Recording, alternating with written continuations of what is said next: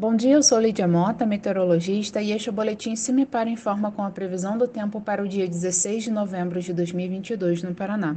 Nesta quarta-feira, o tempo segue estável, pois a massa de ar que atua sobre o estado é quente e seca. Com isso, não há previsão de chuvas e o dia deve seguir ensolarado em quase todo o Paraná.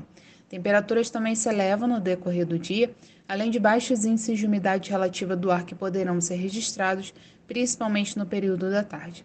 A temperatura mínima está prevista para Palmas, com 9 graus, e a máxima deve ocorrer em Londrina, com 30 graus. No site do CIMEPAR você encontra a previsão do tempo detalhada para cada município e região nos próximos 15 dias.